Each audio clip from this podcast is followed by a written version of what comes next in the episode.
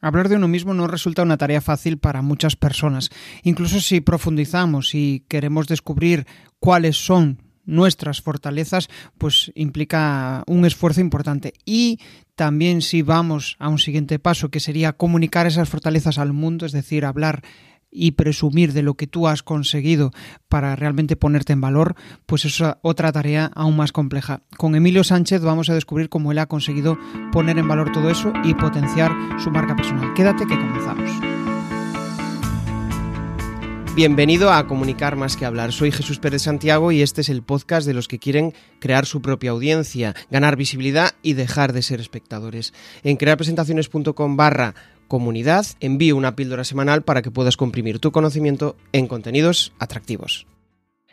A raíz de escuchar el podcast de Oscar Feito, de hecho, yo creo que llevo escuchándolo casi cuatro años y fue uno de los detonantes de que yo emprendiera. Yo nunca me había planteado emprender de hecho, pues vengo de, seguramente los que escucháis el podcast, los que sois antiguos, eh, ya habréis escuchado que no soy de familia, eh, soy de familia emprendedora, pero soy de familia que me ha dicho, no, no hagas esto, o sea, no emprendas, no, emprendas, no, no te metas en este lío porque eh, pues es un, un, rollazo, ¿no? por decirlo de alguna manera. Y al final, pues a, raíz de escuchar el podcast de Oscar Feito, ahí fue donde descubrí a, Emilio. Resulta que estábamos conectados a través de LinkedIn en yo creo que ya, ya, hace tiempo y bueno, pues nos seguíamos, pero nunca había surgido la, la relación. Y un día surgió la conversación y, bueno, pues le invité a que, a que viniera al, podcast porque me parece un perfil interesante, yo creo que os va a aportar mucho, sobre todo desde el punto de vista de la marca personal y, de su experiencia vital como, como emprendedor y ese cambio que dio del offline al online, o sea que va a haber cosas chulas que, que vais a poder aprender y sobre todo reflexionar, que este podcast al final va mucho de eso, de que reflexionéis, de que penséis y que avancéis a, nivel de crecimiento personal y que eso también eh, pues lo que haga es que ahonde en, vuestro, eh, en vuestra forma de comunicar, ¿no? Porque al final pues, yo entiendo que la comunicación, aparte de, ser un medio en el cual eh, pues hablamos y, nos comunicamos con otros, es un medio también para descubrir cómo, cómo nos sentimos cómodos con nuestra comunicación y también cómo, em, cómo conseguimos poner en valor lo que hacemos, porque muchas veces comunicamos y parece que estamos muertos, parece que no, eh, vamos, parece que el otro Em, lo único que está deseando es acabar la charla y decir, ¡guau, qué peñazo de tío! ¿no? Entonces, de eso vamos a hablar y, nada, pues le voy a dar la bienvenida. ¿Qué tal, Emilio? Hola, Jesús. ¿Qué pasa? Pues nada, encantado de estar contigo. Muchas gracias por invitarme. Me, encanta recibir tu invitación y, acompañarte en este podcast y en este directo que estamos haciendo. Y, bueno, vamos a hablar de marca personal, vamos a hablar de crecimiento, vamos a hablar de, autoconocimiento. De muchas cosas. Sí, sí, de hecho, pues que son muy interesantes, que yo creo que todo, que nos, interesan a todos, ¿no? Sí, sí, de hecho, estábamos filosofando ahí un poco eh, fuera de cámara y, ya han salido cosas chulas, o sea que vamos a andar un poco sobre eso, pero antes, antes de entrar en eso, sí que me gustaría conocerte, ¿no? Siempre lo, que hago es em, como que em, me hagáis un mini resumen y la pregunta que, que siempre me gusta lanzar es ¿qué ha pasado, qué ha sucedido para que Emilio sea la persona que soy y se esté dedicando a lo que está haciendo. Ahí en plan, todo condensado. Sí, bueno, voy a intentar condensarlo efectivamente porque, porque podría ser, podría dedicarme vamos, la hora entera a hablar de esto, ¿no? Entonces, bueno, yo soy arquitecto de formación y ejerzo como arquitecto, ya cada vez prácticamente no ejerzo alguna cosita porque ya, ya me dedico a la consultoría de marca personal. Pero mira cómo surgió este cambio. Me pregunta mucha gente, oye, ¿qué, ¿cómo con un arquitecto como tú hace ahora casi 10 años justo, pues decide un día pues reinventarse, ¿no? Y yo a veces me lo pregunto también, ¿no? Yo creo que surge de un proceso de reflexión interior, de, de, algo que, que, no era consciente, pero que desde cuando yo estudiaba arquitectura pues me dedicaba a leer libros de Dale Carnegie, de crecimiento y desarrollo personal. O sea, al final, como es lo que dice Steve Jobs, ¿no? los, puntos se unen desde atrás hacia, hacia adelante, ¿no? O sea, hacia adelante hacia atrás, como dice. ¿no? No, no tiene sentido, pero luego cuando lo une dice, bueno, esto estaba como eh, cociéndose ahí, al final, al final sale. Bueno, eh, yo creo que, que los efectos de la crisis que vivimos los la crisis inmobiliaria económica del 2008, que nos afectó especialmente a los arquitectos, tiene que mucho, mucho que ver porque me dejó prácticamente con, poco trabajo y eso te da tiempo para pensar. Cuando estás en el día a día, en la vorágine del trabajo, pues sencillamente no tienes ni tiempo para pensar. Entonces, claro, a mí me pilló una época, tengo cuatro hijos, yo soy muy familiar, tenía cuatro hijos pequeños por entonces, y poco trabajo y las cosas iban bien económicamente, no tenía problemas. Y me surge una inquietud. Hay algo dentro de mí que me dice, oye, mm, tengo algo mm, que, quiero hacer algo, quiero encontrar el sentido a, lo que hago. Y fíjate tú que como precisamente eh, tenía tiempo, pues me doy una vuelta por el Facebook y veo una charla de coaching en Jaén. Pues nada, que me, decido, ese día decido ir a la charla, pues eh, voy a la charla y me, me cautivo lo, que oí. Y digo, oye, esto es para mí. Me puse en contacto con, con el que dio la charla, el coach que dio la charla, y a partir de ese momento me formé, hice un máster en coaching y a partir de ahí, estoy hablando de 2012, fue empezar a, cambiar el chip, a crecer como persona, a cambiar mi mentalidad, a, un proceso de, descubrimiento interior y de crecimiento personal y al final tiene que ver todo con, con la marca personal. Realmente la marca personal también es un proceso y esto no deja de ser un proceso. Entonces, realmente el quién eres, eh, tu marca, la, huella que dejas, realmente también es, es parte de ese proceso de crecimiento. Entonces, desde ese momento entendí que el proceso de, crecimiento personal es un proceso de marca personal al fin y al cabo. Y yo, desde ese día que, me metí en el tema del coaching, decidí que, iba, que quería hacer algo que inspirara a mi hijo, algo que, tuviera sentido y que me hiciera sentir, eh, sentirme especial, yo mismo y sentir especial a la gente que me rodea para transmitirle, eh, fíjate, eh, sentimiento de felicidad, de, de, que se valoraran ellos mismos, de que, de que, sintieran siempre que pueden conseguir lo que quieran. Y eso, el tema de, o sea, mi hijo en este caso me inspiraron a ese cambio. Una serie de circunstancias, de casualidades como todo en la vida, y ese pensamiento que siempre lo tengo de, que mi hijo me, me empujaron, sin saberlo ellos, a, recorrer este camino y aquí estoy, aquí estoy, y sigo recorriéndolo. Este es el viaje del héroe, como yo siempre digo. Es curioso, es curioso, o sea, mi detonante también fue ese, mi, hija. El nacimiento de mi hija fue el detonante de, pues, eh, de que al final yo fuera, en cierto modo, un ejemplo para ella y que eso, le, al final somos seres que, que, aprendemos a base del ejemplo. Y si tu padre vive una vida gris, ¿no? Digamos, y que al final dices, tengo todo lo que necesito, pero eh, a nivel mental falta algo, ¿no? Algo, algo que, dices, no estoy llevando la vida que yo he deseado. O que, no, perdón, que yo deseo. pero es que no sé qué vida deseo, cuál deseo, ¿no? Entonces ahí es cuando empieza el proceso de autoconocimiento. Sí, pero fíjate, Jesús, te, perdona, te interrumpo porque, porque mucha gente está esperando decir, eh, eh, tiene, quiere que tener todas las piezas para, para, empezar a andar, ¿no? Y eso nunca suele pasar. O sea, hay gente que sí tiene una pasión muy clara y, está como llamada, el destino lo ha llamado, pero eso raramente suele pasar. O sea, lo más normal es que descubras lo que quieres cuando empiezas a andar el camino. Por, porque, normalmente funciona así. Nunca va a tener toda la información previa. Yo cuando, cuando empecé a hacer este, esta formación de coaching y cuando hablé con, con, esta persona, no tenía ni idea de lo que quería hacer. Estaba súper perdido.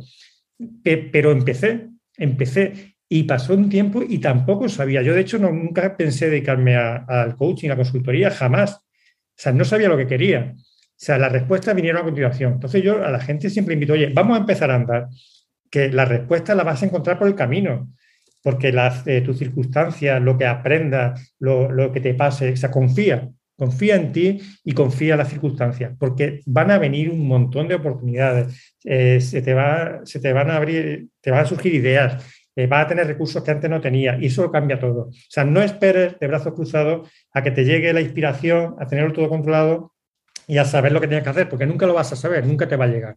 Tienes que ser tú el que, el que, el que empiece a andar curioso, has abierto una lata muy chula y es el, tema del parálisis por análisis. Normalmente ese, tipo de situaciones, y, viendo un poco mi, mi audiencia, mis clientes, eh, le suele pasar a personas que, pues, que en cierto modo son demasiado racionales, muy perfeccionistas y les cuesta muchísimo dar pasos. Entonces hacerse preguntas es como algo que eh, le, rompe esquemas y aparte es que aunque se hagan las preguntas, no dan los pasos. O sea, no dan. En cambio, hay gente pues, que es pues, quizá más inconsciente, más práctica. Esos probablemente encuentren el sentido de su vida más rápido porque se han equivocado miles de veces. Pero los que tienen miedo a equivocarse, ostras, es que dar pasos cuesta. Pero, ojo, Jesús, que yo era de eso. Que yo era de esos. ¿eh? Tú eres de los prácticos. Sí, sí, yo, yo soy muy racional, soy muy, perfeccionista. racional, eh, yo es que, bueno, los arquitectos tenemos esa mezcla de racional y emocional. Yo realmente, racional tampoco es que sea, yo soy muy emocional, soy una persona muy emotiva, muy, soy creativo, o sea, realmente tengo esa vena eh, artística, pero y, además soy, soy un llorón, de yo me emociono, vamos, con cualquier cosa, ¿no? Pero, pero sí es verdad que yo tardé mucho tiempo en pasar a la acción. O sea, me lo pensaba todo mucho, quería tenerlo todo muy trabajado, venga, eh, me formaba cada vez más porque nunca me encontraba preparado del todo. O sea, realmente el tiempo me ha llevado a hacer las cosas ahora de, eh, de forma mucho más práctica y a pasar a la acción. Lo he aprendido a base de error. Es lo que yo, yo le digo a mis clientes. Digo, bueno, yo me he equivocado, ahora te puedo enseñar eh, para que no cometan mis propios errores, ¿no? Pues que yo me he equivocado mucho. Y lo hablábamos fuera de micrófono, o sea, que es que yo especialmente porque como me he equivocado muchísimo, no paro y, y sigo equivocándome, ¿no? Es parte del proceso, evidentemente. Me equivoco más que nadie, porque ahora pruebo más que nadie y, hago más cosas que, hago muchas Es cierto, y además, no sé si te pasa, pero cuando pruebas cosas, yo también, eh, o sea, me identifico contigo, ¿no? Desde que emprendí, para mí, o sea, hacer cosas de decir, lo voy a hacer y lo lanzo y digo yo, hostia, esto hace cuatro años era imposible, o sea, sería incapaz. Estaría analizándolo y requete analizando y preguntando y, analizando y, vuelta a analizar y, no, y no, no haría nada. En cambio, el emprender al final te hace activar ese chip práctico, quizás, porque al final te das cuenta de que es como te, da dopamina, porque dices, eh, joder, em, cada vez que pruebo algo, acabo descubriendo algo nuevo y acabo haciendo algo nuevo y, voy en contra y voy hacia ese miedo, ¿no? Y ahora me gustaría andar un poco sobre, sobre ese proceso tuyo, ¿no? Que estamos hablando de, esos aprendizajes y de esos errores que has cometido en el camino. ¿Cuál crees que ha sido el mayor y el, y el, y el, el mayor aprendizaje y el mayor error a la hora de crear tu marca personal? Bueno, al hablar de marca personal, mm, entiendo que eso, los, fracasos, los errores, siempre eh, lo he aprovechado para aprender de ellos. Incluso cuando, cuando me equivocaba, luego me daba cuenta que había sido una cosa buena, porque si no me hubiera equivocado, eh, no hubiera hecho otras cosas que, me han permitido aprender más y conseguir más, más habilidades. Entonces, claro, yo cuando ¿Qué pasaba? Cuando yo eh, cometía un error o fracasaba en algo, no me salía bien algo, lo que hacía era prepararme más y aprender algo nuevo. Entonces, volvía a fracasar, entonces incorporaba un nuevo, eh, una nueva habilidad, un, nuevo aprendizaje, ¿no? De esta manera me he convertido en eh, una persona que le encanta aprender, o sea, que no paro de aprender. Como he, fallado mucho, he aprendido mucho. Luego te das cuenta que eso, esos aprendizajes realmente te han llevado a sitios que a lo mejor Mm, no valoraba en principio bastante, pero que luego han servido. O sea, todo, todo suma, todo suma. Y, todos esos fracasos me han llevado al sitio donde estoy.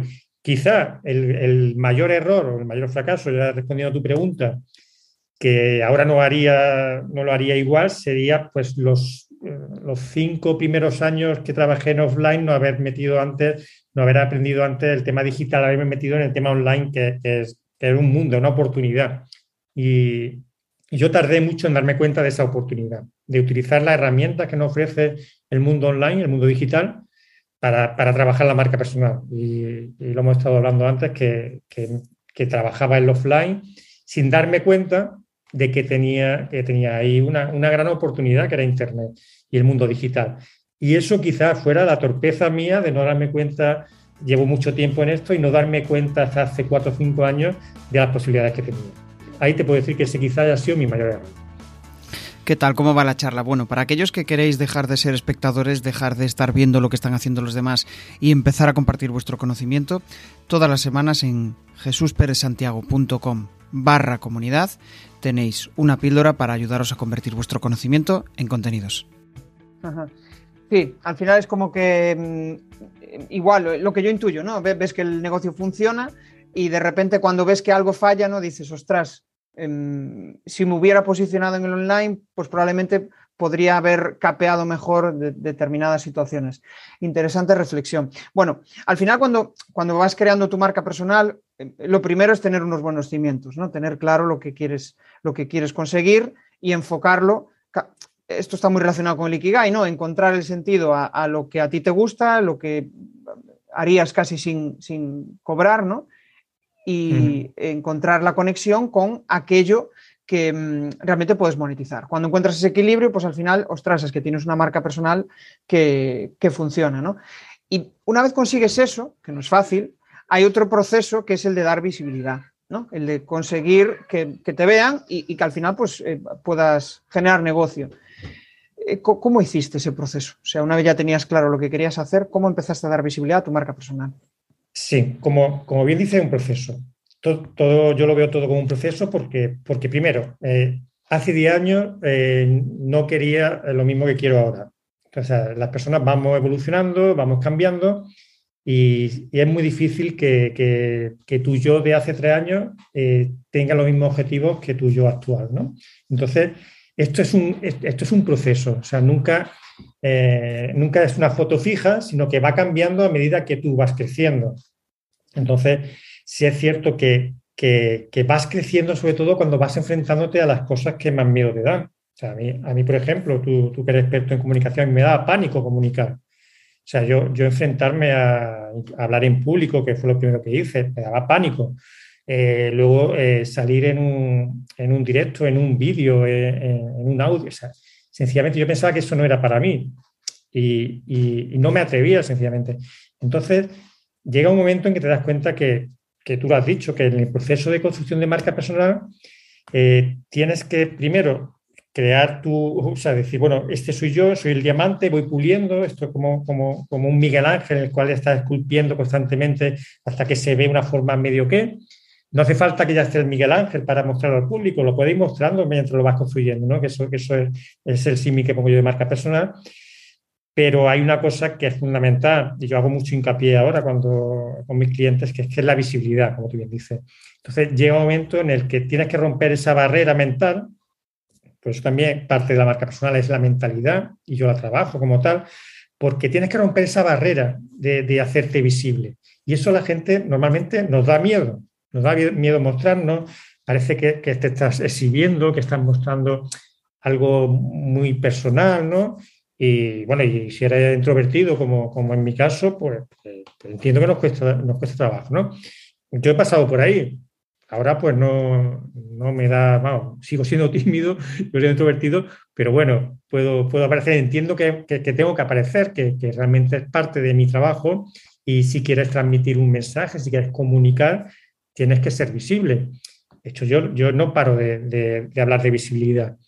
De hecho, mi, mensaje, lo que yo estoy contando ahora y lo que quizás ponga incluso en el perfil de LinkedIn, este mensaje, eh, te ayudo a dejar de ser invisible. O sea, yo era un arquitecto invisible, yo era un profesional invisible y yo aprendí, aprendí a dejar de ser invisible y a que la gente me viera, porque además que da igual lo bueno que seas si, si nadie te conoce. Con lo cual, fíjate, e, es que tú puedes construir tu marca personal e interiormente, puedes convertirte en alguien súper, súper espectacular. Oye, pero si no te ve nadie, ¿para qué te sirve? Entonces, no se trata de, ser un influencer o hacerte famoso pero por lo menos que tu público, tu audiencia, aquellos a los que te has decidido que quieres servir, por lo menos te vean, o sea, tienen que verte, si no tienes que apagar y cerrar el negocio. Es como si tienes una tienda en la calle y, no quieres poner escaparate porque no quieres que nadie te vea, ¿no? Es absurdo, ¿no? Pues, pues, no, y al final eh, estoy pensando en lo que dices, ¿no? Y, me siento identificado con ese proceso de, mm, eh, Yo también soy una persona introvertida, me costaba muchísimo comunicar, el mero hecho de grabar mi primer vídeo era un robot y o sea, siempre tuve muchísima curiosidad por la comunicación, pero era como que no me atrevía, ¿no? Y de repente dije, ostras, que si quiero eh, enfocarme hacia esto, tengo que, tengo que soltar esta barrera, ¿no? Entonces, yo creo que es una de las claves muchas veces lo que tú dices de la marca personal, del de, ostras, yo quiero conseguir eso, pero claro, para llegar a eso tengo que exponerme.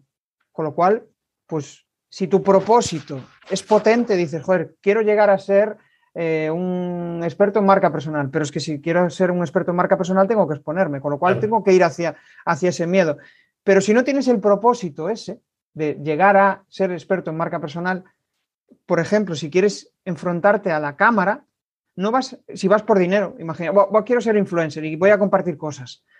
Probablemente en un mes lo dejes, porque no hay un propósito. Simplemente vas por, por yo qué sé, por ego o por. Pero cuando hay algo más potente que, que, vamos, cuando hay ese objeto que dices, joder, quiero, quiero conseguirlo. y, si tuvieras que, destacar una clave de, de cómo dar visibilidad, ¿cuál sería la más importante para, para recomendarle a la audiencia, para dar visibilidad a su marca? Y la visibilidad yo creo que, tiene que ver con, yo lo diría muy claro, primero, tener una idea, o sea, algo que te apasiona, un mensaje, una idea sobre algo que, tú has decidido convertirte en un experto o, trabajar el tema, y luego eh, un público al que le guste esa idea. Son dos factores muy simples, una idea que te apasione y un público al que le gusta lo que haces. Cuando tienes eso, vas a triunfar con tu marca personal.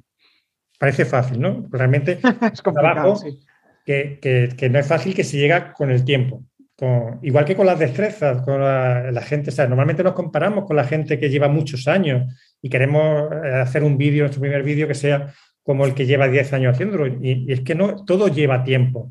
Pues esto igual. Pero la clave de la visibilidad es empezar a, posicionarte, a tener una idea sobre algo, algo que te apasione, que, que tenga realmente lo que tú dices, un propósito y, sea para ti importante, porque si no, ante el primer obstáculo va a abandonar, ¿no? Pero cuando tú tienes una idea, oye, esto me atrae, quiero, ese tema me gusta mucho, quiero investigar, quiero aprender y quiero ser en esto alguien bueno. O sea, no hace falta ni que seas eh, como nadie, no tienes que compararte con nadie, con que seas tú cada día un poco más bueno en eso, te vale.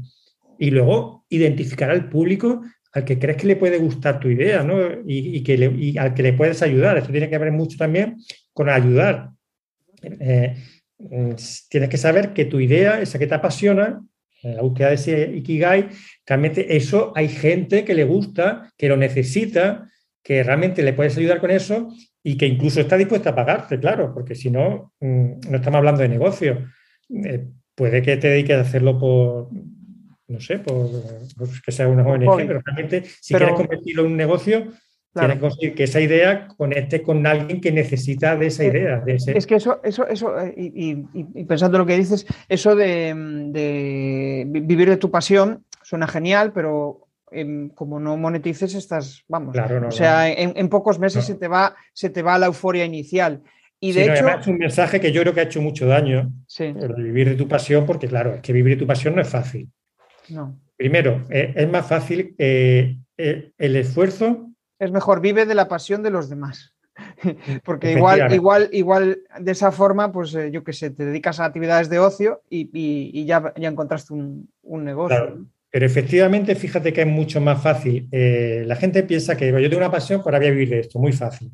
No, lo, más fácil es esforzarte, trabajar duro, aprender algo, seguir aprendiendo, investigar, aprender más.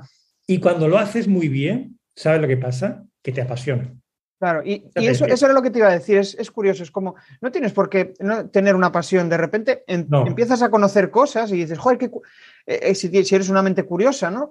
Empiezas a descubrir cosas y dices, joder, uno esto con esto y esto y no sé qué, y al final de repente tienes ahí un mix, un batiburrillo que hay gente que viene a ti y dice, ostras, qué chulo este mensaje, no había pensado yo en esto. Y ahí es cuando realmente te estás diferenciando de los demás, porque no estás copiando copiando el estilo, la estrategia, sí, pero lo que dices al final se nota que está hecho por ti.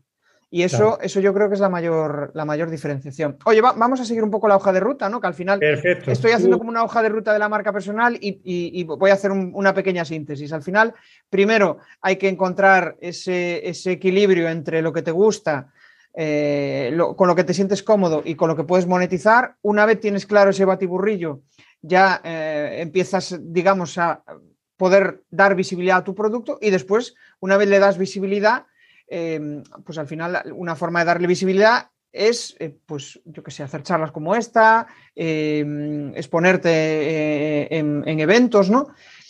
Pero eh, llega la fase quizá más complicada, que es la de vender, ¿no? Y, y, ahí pues hay que llegar a los clientes. La visibilidad puede que te atraiga clientes, pero al final también tienes que saber venderles y qué venderles. ¿Cómo, enfocarías tú esa, vía para, recomendarle a la audiencia? ¿Cómo llegar a los clientes?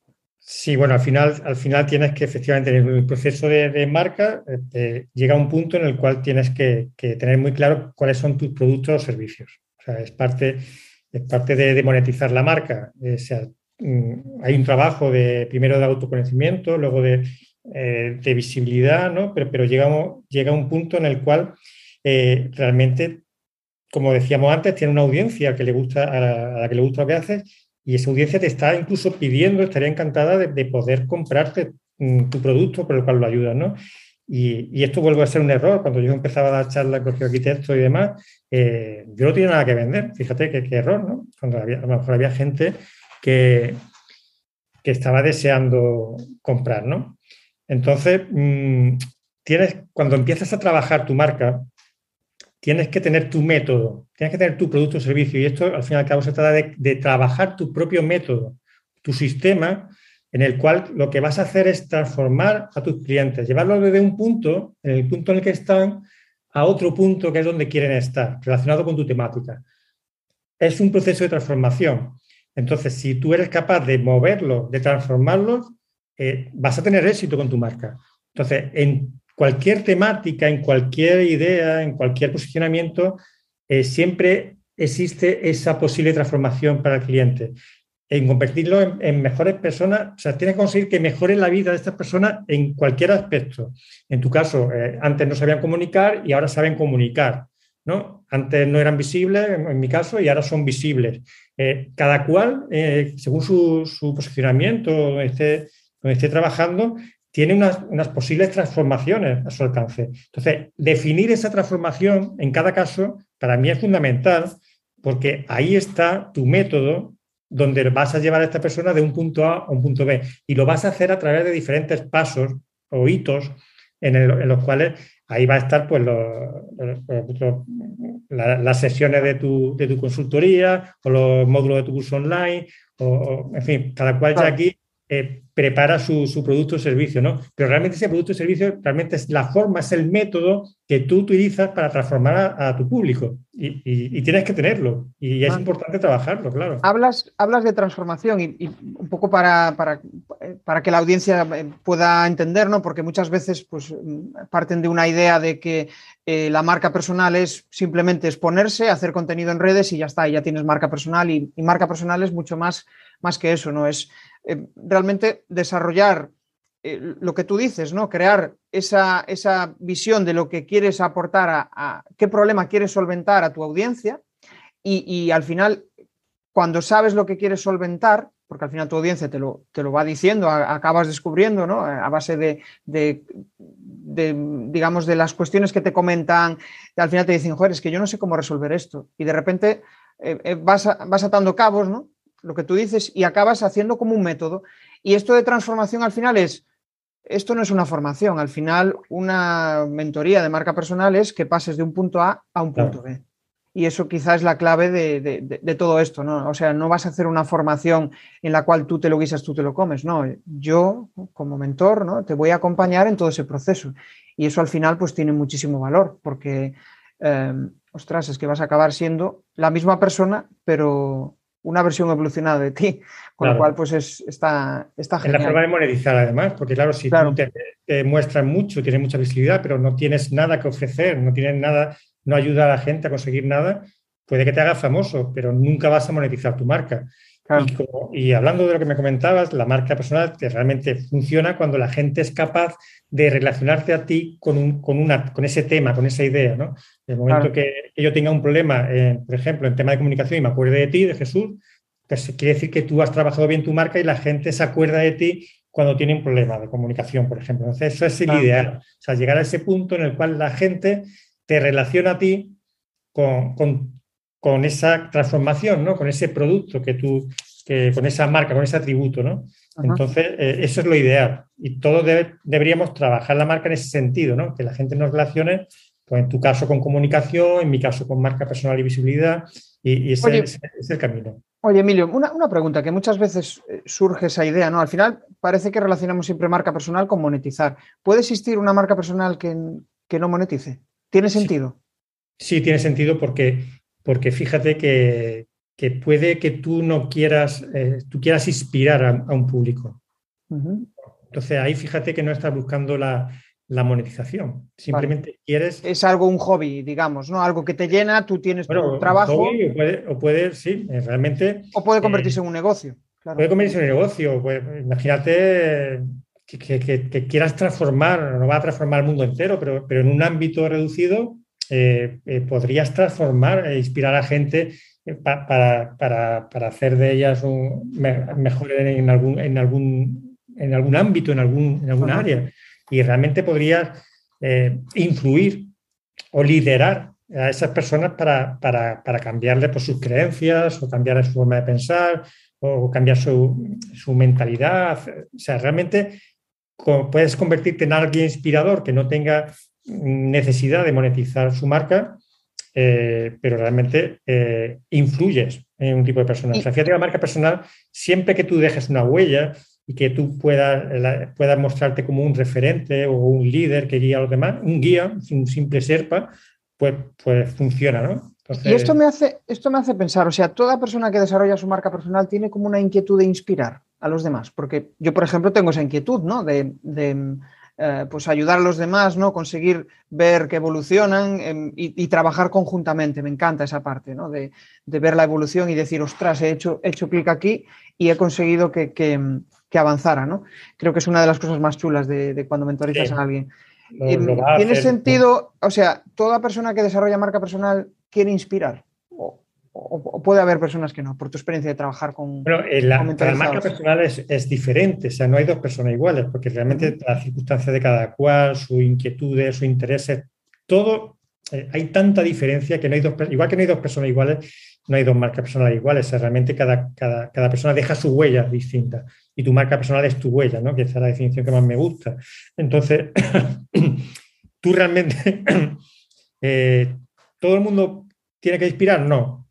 Hay gente que, no tiene eh, la, mínima intención de inspirar a nadie. Sencillamente eh, deja otra huella, quiere, quiere mostrar poder o quiere, o, quiere manipular o quiere que, es distinto a inspirar, ¿no? Eh, podría parecerse, pero, pero no tiene nada que ver. Realmente aquí hay muchas hay, hay, muchos vértices y muchas, muchas posibilidades, ¿no? Pero realmente tú que dices que quieres inspirar, realmente con tu marca personal eh, con tu mensaje, con tu comunicación, vas a ser capaz de emocionar, vas a ser capaz de, hacer que la gente eh, eh, piense, que se emocione, que, haga ciertas cosas. Entonces ahí estás inspirando. Al final, ten en cuenta que cuando hablamos de marca personal estamos hablando no solo de, que la gente te vea, sino de lo que transmites cuando te ven. Es muy importante, y esto lo sabes tú, de tu lenguaje, del carisma, ¿no? De, de, las posibilidades que tienes tú cuando la gente te percibe como alguien poderoso, entre comillas, ¿no? Eh, entonces te hacen caso. La lata está chula, la, lata que se ha abierto de que te consideran poderoso, ¿no? Y, me gustaría relacionarlo con una... Sí. ¿Quieres acabar? Acaba y, Coméntame con lo que vimos ayer, ¿no? De por qué... Con lo que lanzamos ayer, en, bueno, ayer estuvimos en el hilo, ¿no? conversando en el hilo de LinkedIn y hablabas de eh, a, ver si recuerdo la pregunta, pero era muy relacionada con mostrar tu valía, ¿no? Al final, Efectivamente, ¿qué, recursos podemos utilizar? Claro. De hecho, era como, porque hay personas que, em, pues probablemente igual siendo peores profesionales que tú, de repente eh, están más valorados por, por la gente, ¿no? Oye, respóndeme esa pregunta, porque es, una pregunta poderosa. todos hemos pasado, todos hemos visto personas que, consideramos que no valen tanto como nosotros y sin embargo son percibidas como personas de mayor valía. Esto no ha pasado todo.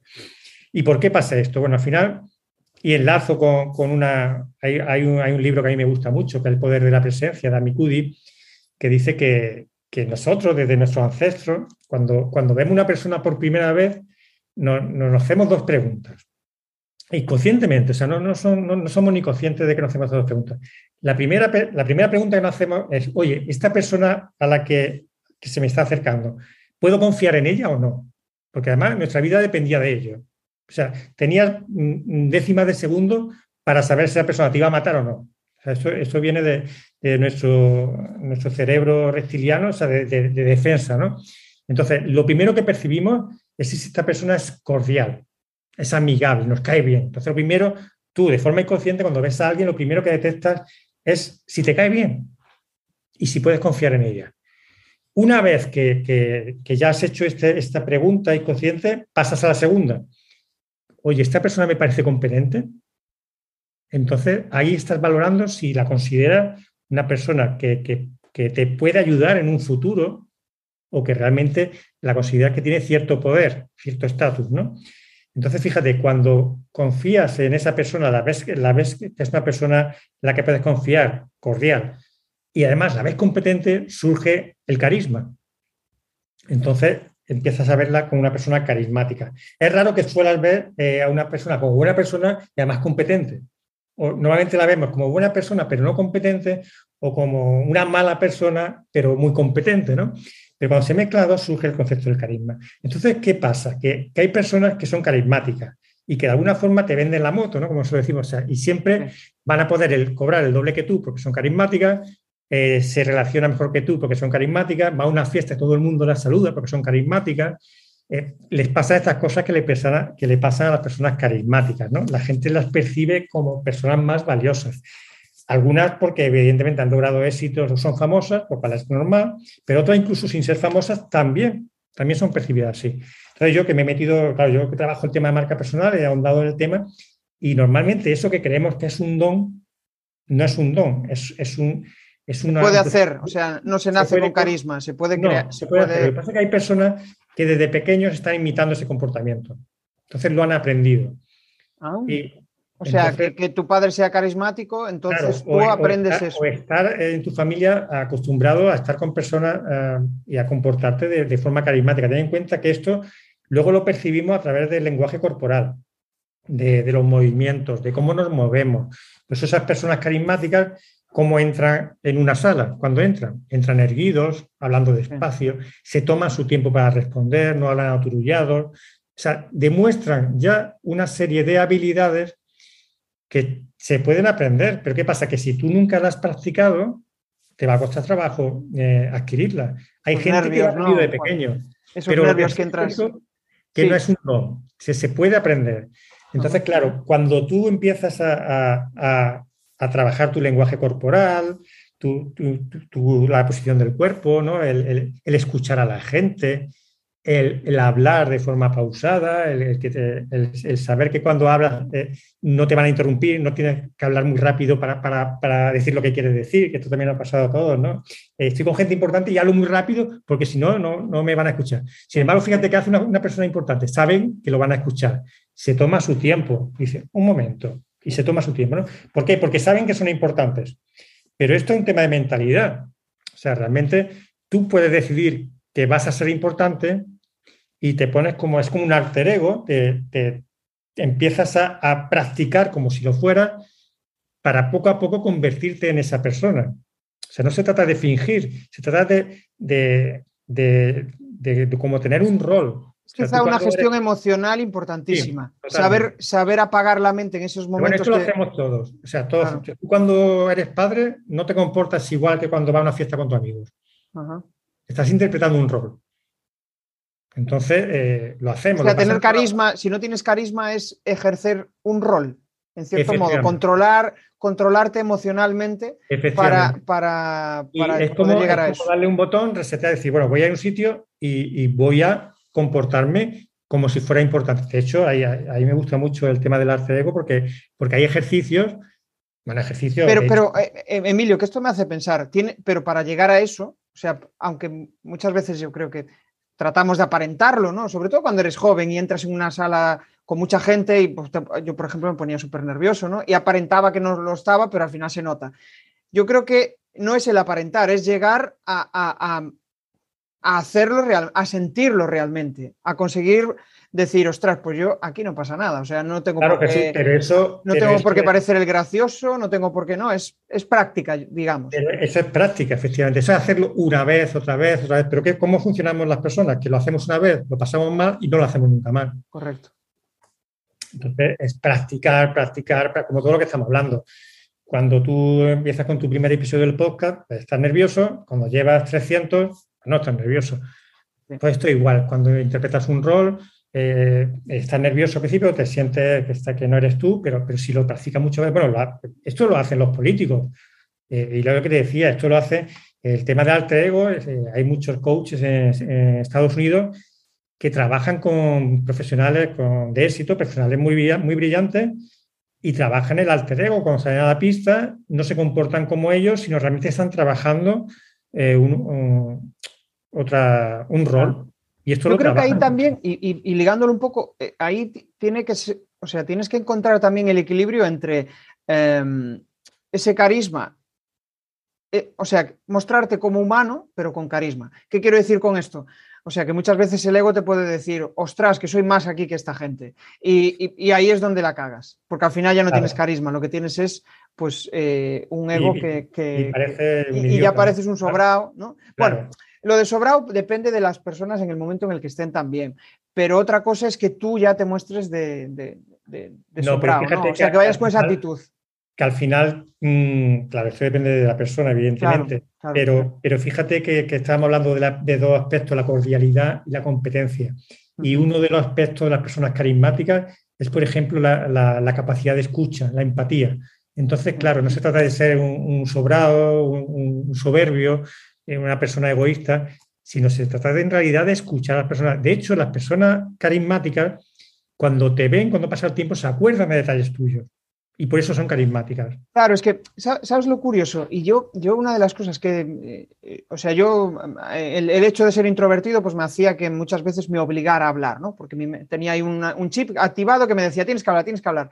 Entonces, cuando empiezas a calmar eso y de repente estás en conversaciones con gente que puede ser importante o no en ese momento para ti, y, y de repente te centras en escucharle y hacerle preguntas, ostras, que aprendes un montón. Y yo disfruto las charlas un montón desde, desde que aprendí eso, porque descubro, y, el podcast me ayudó muchísimo en este proceso, porque descubres que no necesitas eh, hacerte el protagonista, no necesitas nada, para llevar una charla y que el otro se sienta bien. El mejor mensaje que podemos lanzar es que, es, hay que escuchar a la gente y, y quedarte con lo que dicen, escucharlo y comprenderlo. Y esto, de hecho, eh, hablando de lo que dices, la gente que, te dice eh, que eres un buen conversador es la gente que, le deja hablar.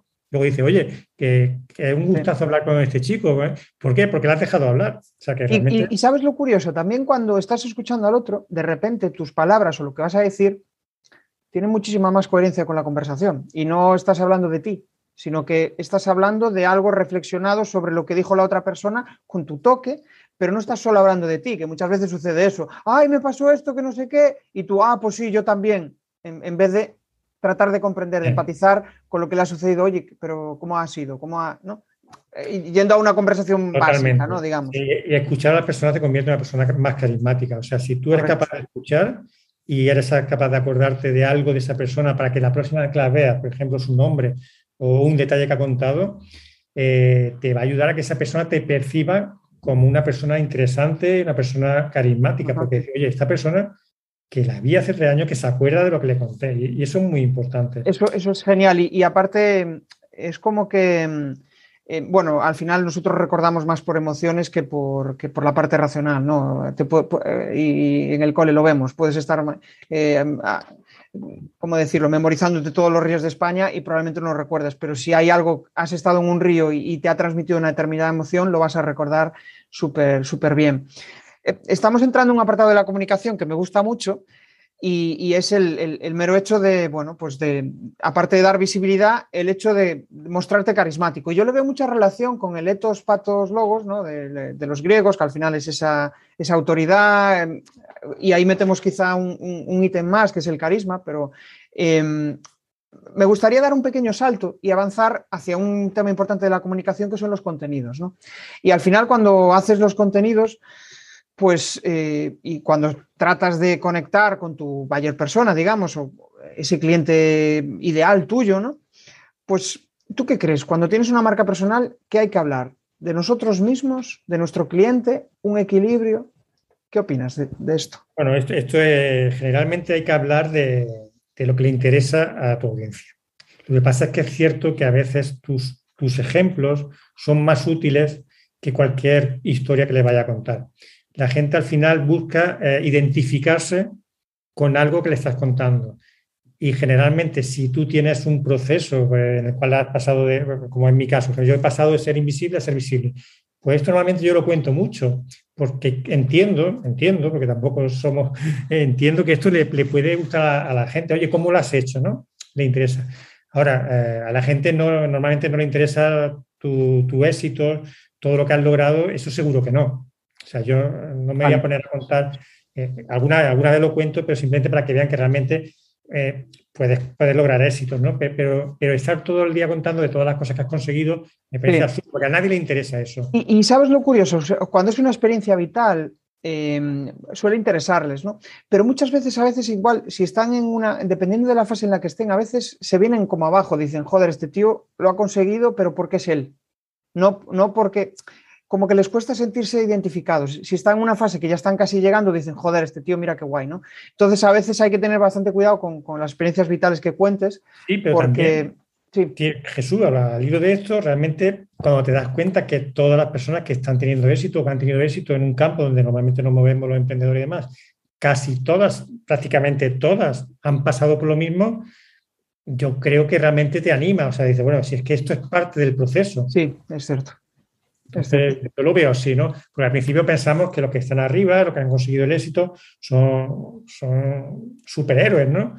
Y, nada más lejos de la realidad. Cuando hablas con ellos, te cuentan, eh, no todo el mundo le gusta hablar de sus fracasos, ¿no? Pero, pero cuando hablas con gente en privado, te cuenta pues, que, que, todo hemos ido de fracaso en fracaso hasta el éxito, ¿no? Eh, es parte del proceso. Y hay que fracasar mucho. Y hay que, o sea, no, esto que hablaba antes de vivir tu pasión y que en dos días empiece a, ser millonario, esto es mentira.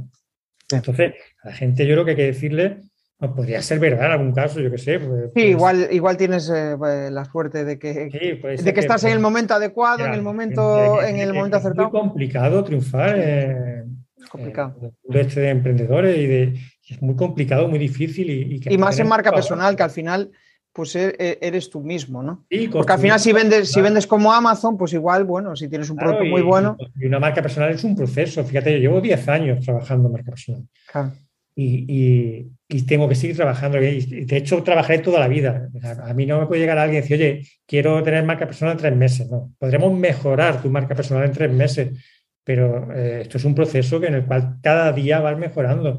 Pero no, no puedes en tres meses tener una marca personal, convertirte en alguien súper brillante y que todo el mundo te, haga palmas, ¿no?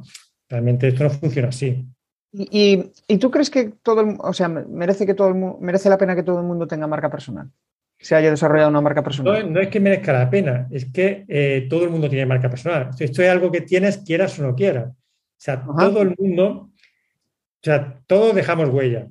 Cuando tú conoces a alguien, eh, por primera vez, estás dejando una huella. Esa persona ya se lleva una impresión de ti. Cuando aparece en redes sociales, estás dejando una huella. Cuando creas contenido, estás dejando una huella. Siempre que interactúas con alguien, estás dejando una huella. Y esa huella es tu marca personal. Aquí lo bueno es si quieres gestionarla o no, porque antiguamente nadie se plantea, es un término que, introdujo Tom Peters en el año 1997, el tema de la marca personal, que siempre ha existido, pero como concepto es, relativamente nuevo. Y lo, importante y lo poderoso del, concepto de marca personal es que puedes gestionar. Y eso, oye, eso, es, eso tiene mucho interés, porque yo ahora puedo gestionar mi marca y puedo conseguir que la gente me perciba de la manera que yo quiero, con una estrategia. Entonces, ahí eso sí lo puede hacer o no puede hacerlo. Pero o sea, la marca personal, ese, ese proceso se llama eh, branding, ese proceso de personal branding. Entonces, eso es lo que puedes elegir hacer, gestionarla o no gestionarla, pero tenerla tienes. Y evidentemente hay gente que le da exactamente igual, me parece genial, hay gente para todo, pero hay gente que por su profesión o por lo que sea, sí le interesa gestionar su marca. Entonces aquí, pues hay para todos los públicos, faltaría más. Pero entiendo que como profesionales que vivimos de, nuestros clientes, sí deberíamos todos intentar gestionarla, porque es que no interesa, sencillamente. Claro. Al final, una de las cosas que estamos ligando durante todo este proceso de, hablar de marca personal, de comunicación, que al final están muy ligados, o sea, así, así es tu marca personal, eh, en cierto modo así vas a comunicar, porque al final si has hecho un proceso de introspección te conoces bien, al final, otra de las claves, y esto sí que les insisto mucho a mis mentorizados, es eh, la primera fase es descubrir cómo es tu forma de comunicar, porque muchas veces no, lo sabemos. Y ahí se basa en, practicar. Practicar. Y, lo curioso es que es como que em, en las conversaciones que tenemos en casa, de repente tu comunicación fuera tiene que ser totalmente diferente. Y de repente cuando descubres que tu comunicación en cierto modo tiene un nexo entre lo que estás en casa, cuando estás fuera, cuando estás en una reunión, ostras, ahí de repente vas a notar que tienes un desgaste mental muchísimo más bajo, porque de repente estás hablando desde tu ser, desde tu, bueno, esto suena muy etéreo, pero, desde tu esencia. esencia, ese soy yo. Desde tu esencia, ese soy yo. Y, Y, y esté aquí que allí, ¿no? Sí soy yo. Correcto. Y al final, eh, yo creo que la marca personal y la comunicación, vamos, tienen una vinculación tremenda. A mí me encanta la parte de, marca personal. Y creo que se me nota, ¿no? Que al final, pues es algo que me, genera mucha curiosidad. Em, vamos a entrar ya en, la última pregunta y después entramos en un bloque de cuatro preguntas donde lo que busco es una, una respuesta con una palabra o con una frase, algo muy sencillo. Pero quizá hemos hablado durante todo este proceso de visibilidad, ¿no? Y, parece que la única forma de ser visible es a través de la marca personal. ¿Tú crees que hay alternativas interesantes a ser visible que no sean directamente la, marca personal? Bueno, es que realmente, ya te digo, yo no, entiendo que haya una alternativa. O sea, eh, desde el momento en que eres visible, si estás transmitiendo, dejando huella. O sea, tu marca personal siempre está ahí. No es que sea una herramienta eh, para, para, ser visible, es algo que tienes y que de la forma que comunicas o de la forma en la que eres visible estás comunicando tu marca. Pero no porque sea una herramienta, sino porque es, es quién eres, ¿no? Entonces, eh, puede utilizar diferentes estrategias para comunicar y tu marca será percibida en función de esa estrategia de distintas formas, ¿no? Entonces aquí puede aprovechar tu fortaleza, es decir, si ah. yo, por ejemplo, hablo muy bien, tengo una voz de, de locutor. Sí, una voz radiofónica, eso está genial. La estrategia del podcast es la que más me conviene como estrategia de marca personal, con lo cual voy a utilizarla. O, tengo facilidad para, hablar en público y para, expresarme, pues utilizo... Eh, de hecho, me, estoy acordando de una anécdota, Emilio, de que entrevisté hace unas cuantas semanas en, en uno de los últimos LinkedIn Live a, a Borja Vaz, que es locutor, de hecho es la voz del canal Historia, y, curiosamente lo contrataban por su voz. Y, eh, o sea, no, las personas que le contrataban no se planteaban si lo que necesitaban era una voz grave, una voz tal. No, pensaban en él directamente. No, este tío, porque, me, porque la voz grave me llega y tal. Y de repente, eh, pues eh, él, les hacía. Pero realmente. Soy, por marca personal. Lo ha contratado por marca personal, pero en este caso muy, muy, muy relacionada con su voz. Y, prácticamente solamente por su voz. Fíjate, claro. realmente, claro, también porque su posicionamiento, por así decir, está muy relacionado no siempre vas a tener un posicionamiento tan, tan relacionado, ¿no? Entonces, eh, estoy pensando yo, eh, eh, perdón que te interrumpí, estoy pensando yo, y relacionándolo un poco, al final a Borja lo reconocían por su voz, por, esa, por ese carisma. Si no tienes carisma, estás muerto en marca personal, ¿no? Bueno, ¿O no? el carisma es interesante, es interesante tenerlo, es muy interesante, pero no estás muerto. O sea, yo creo que no. ¿Qué pasa si eres un escritor fantástico? Vale pues puede, puede ser una persona nada carismática, puede estar escondido en el mundo y, ser un escritor impresionante, que está triunfando, por ponerte un ejemplo. Vale. Aquí hay herramientas para, para introvertidos, para, todo el mundo, para extrovertidos, para, sencillamente para potenciar tus cualidades. Lo ideal, pues, sería ser carismático, ser atractivo, ser guapísimo, porque, porque eso también ayuda. Pues sí, la verdad es que ayuda. Y las personas que son guapas y atractivas, pues, pues, pues tienen más. La ley de la supervivencia, ¿no? Los, más guapos. Si y... ser actor o actriz, pues, pues en ese caso, pues tiene ventaja, evidentemente. Pero bueno, cada cual tiene su, diferenciación. Y no consiste en que todos eh, tengamos que aspirar a ser carismáticos, sino que, que vamos a ver dónde están nuestras fortalezas y vamos a aprovecharlas, ¿no? y, luego trabajar aquellas que, las que nos encontremos más, débiles o que creamos que nos pueden servir. Pues la trabajamos y punto. Genial. Bueno, pues eh, yo creo que ha dar una charla chula donde hemos aprendido un montón de cosas. Em, desde lo, primero, conocer un poco la hoja de ruta de una marca personal. Lo segundo, el tener claro cómo dar visibilidad y sobre todo esas claves que, tú nos decías, ¿no? como el carisma, como el, que las personas nos están analizando constantemente para eh, saber si somos creíbles, si no, si estamos acordes a lo que eh, a sus valores, y eso está súper chulo. Y la última pata, que es quizá la de, la de convertir em, esa marca personal en algo que puedas monetizar, ¿no? En cierto modo, paquetizarlo y tener un, producto. Entonces me gustaría entrar en el último bloque y ahí te voy a preguntar, pues eso, cuatro preguntas donde eh, te pido que vayas al grano y, respondas o bien con una palabra o con una frase, lo, que a ti te, salga. Em, la primera pregunta, un tip para que nos hagan caso. Para que nos hagan caso, bueno, mm, siempre eh, decir algo que le interese a, la persona con la que está hablando. Yo creo que hay que ser capaz de escuchar, esto tiene que ver con lo de escuchar, para ser capaz de decir algo interesante para los demás. Vale, o sea, como una empatía extrema, digamos, ¿no? Pensar, estar pensando en lo que necesita el otro, ahí muy, muy, muy psicológico. Genial. porque a nadie le interesa nada de lo tuyo, solo le interesa, a toda la persona le interesa lo nuestro. Genial. Genial. Yo, de hecho, em, o sea, estoy en un club de oratoria y una de las cosas más curiosas cuando entraba era como veía personas con carisma que de repente me preguntaban cosas sobre mí y te hacían sentir importante. Y dices, ostras, ¿cómo ha hecho eso? ¿no? Y empiezas a indagar, empiezas a. Y, al final es algo que, inconscientemente acabas aprendiéndolo y, lo acabas ejecutando. Está, está guay.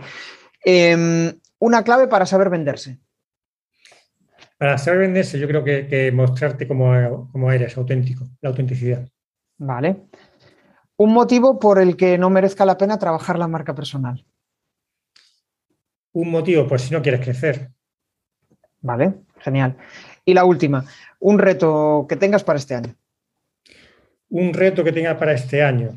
Pues mira, eh, aquí me pillas porque tengo, yo tengo un montón de objetivos siempre planteados pero, pero sí, te voy a decir un reto, un, desafío. Quiero, quiero empezar a, sobre todo, a efectos de, de productos y servicios, quiero, quiero crear una comunidad, quiero construir una comunidad y, empezar a, trabajar sobre todo el tema de la, visibilidad. Entonces, eh, quiero trabajar este tema y, y, realmente enfocarme solo en él. Así que que ya lo tenía en mente un objetivo, ya que te lo digo a ti, te lo verbalizo y lo digo públicamente. Te comprometes aquí delante de la audiencia. A, construir esta membresía para, hablar de visibilidad.